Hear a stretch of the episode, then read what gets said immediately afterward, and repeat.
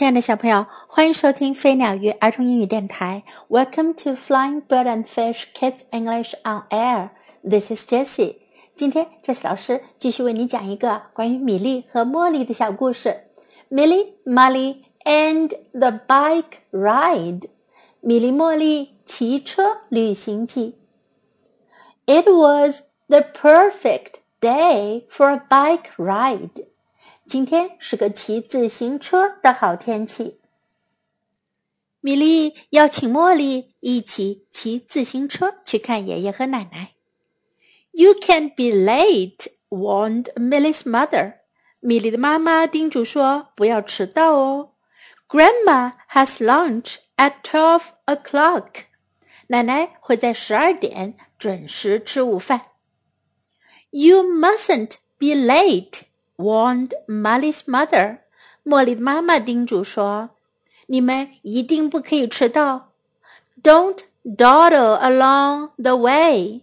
不要在路上闲逛哦。”We won't be late, promised Milly and Molly。米莉和茉莉保证说：“我们一定准时到。”And off they set。他们就出发了。to begin with, it was easy. 刚开始很轻松。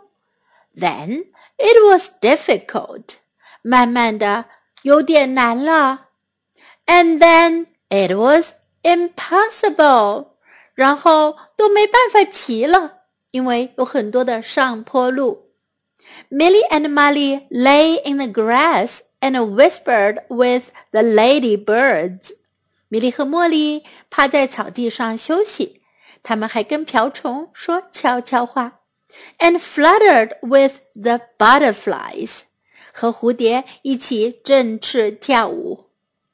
We can't be late. We mustn't be late. 我们不能迟到，我们一定不可以迟到。Millie and Molly rode on. 休息之后，米莉和茉莉又上路了。They stopped to gobble with the turkeys. 他们停下来学火鸡咯咯咯的叫。And eat apples with the horses. 和马一起吃苹果。We can't be late. We mustn't be late. 我们不能迟到，我们一定不可以迟到。Milly and Molly rode on. 米莉和茉莉又上路了。They stopped to clamber with the goats. 他们停下来和山羊一起爬山，and chew the cud with the cows，和奶牛一起品尝青草的滋味。We can't be late. We mustn't be late. 我们不能迟到，我们一定不可以迟到。Milly and Molly rode on. 米莉和茉莉又上路了。It got easier. 他们越骑越轻松，因为现在呀开始下坡了，and easier，越骑越轻松，and lots more fun，而且越来越好玩了。But suddenly, in no time at all, it was almost twelve o'clock。可是没时间了，十二点马上就要到了。We can't be late. We mustn't be late.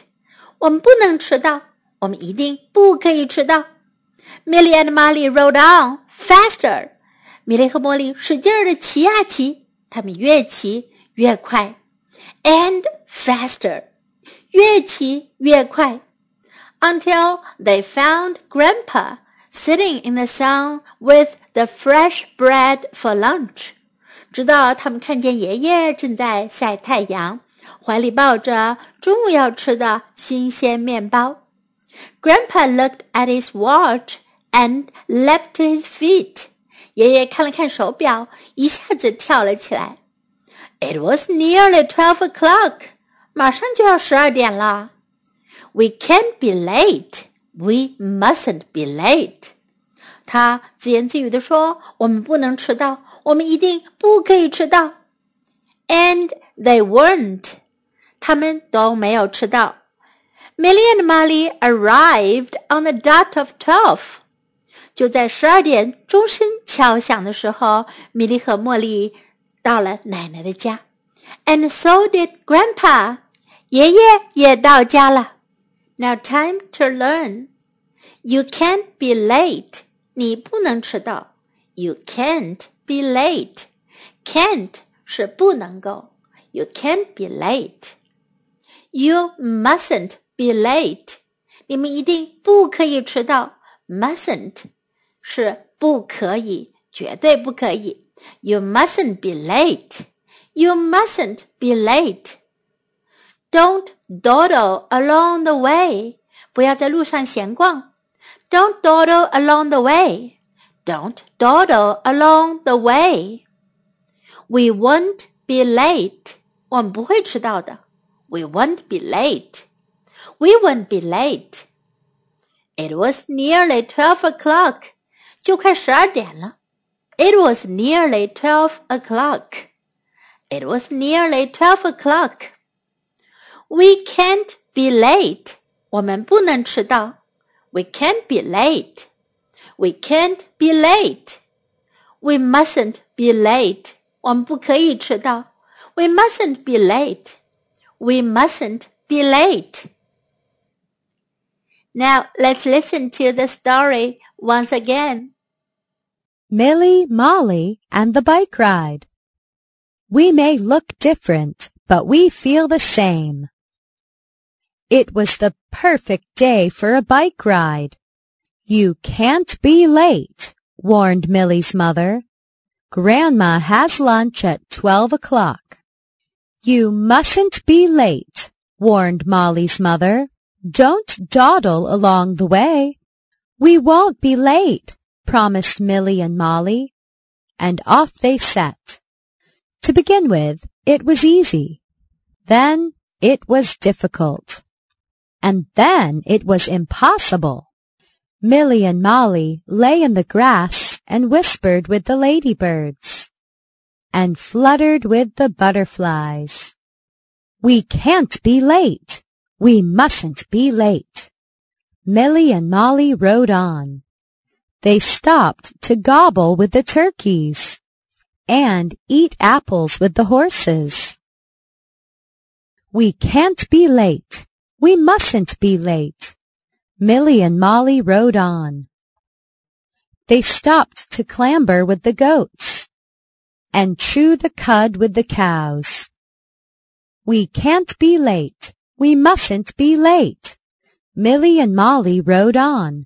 It got easier and easier and lots more fun. But suddenly, in no time at all, it was almost twelve o'clock. We can't be late. We mustn't be late. Milly and Molly rode on, faster and faster, until they found Grandpa sitting in the sun with the fresh bread for lunch. Grandpa looked at his watch and leapt to his feet. It was nearly twelve o'clock. We can't be late. We mustn't be late. And they weren't. Milly and Molly arrived on the dot of twelve, and so did Grandpa. The end of the story. Do you like the story about Milly and Molly? Hope you enjoy it. Time to say goodbye.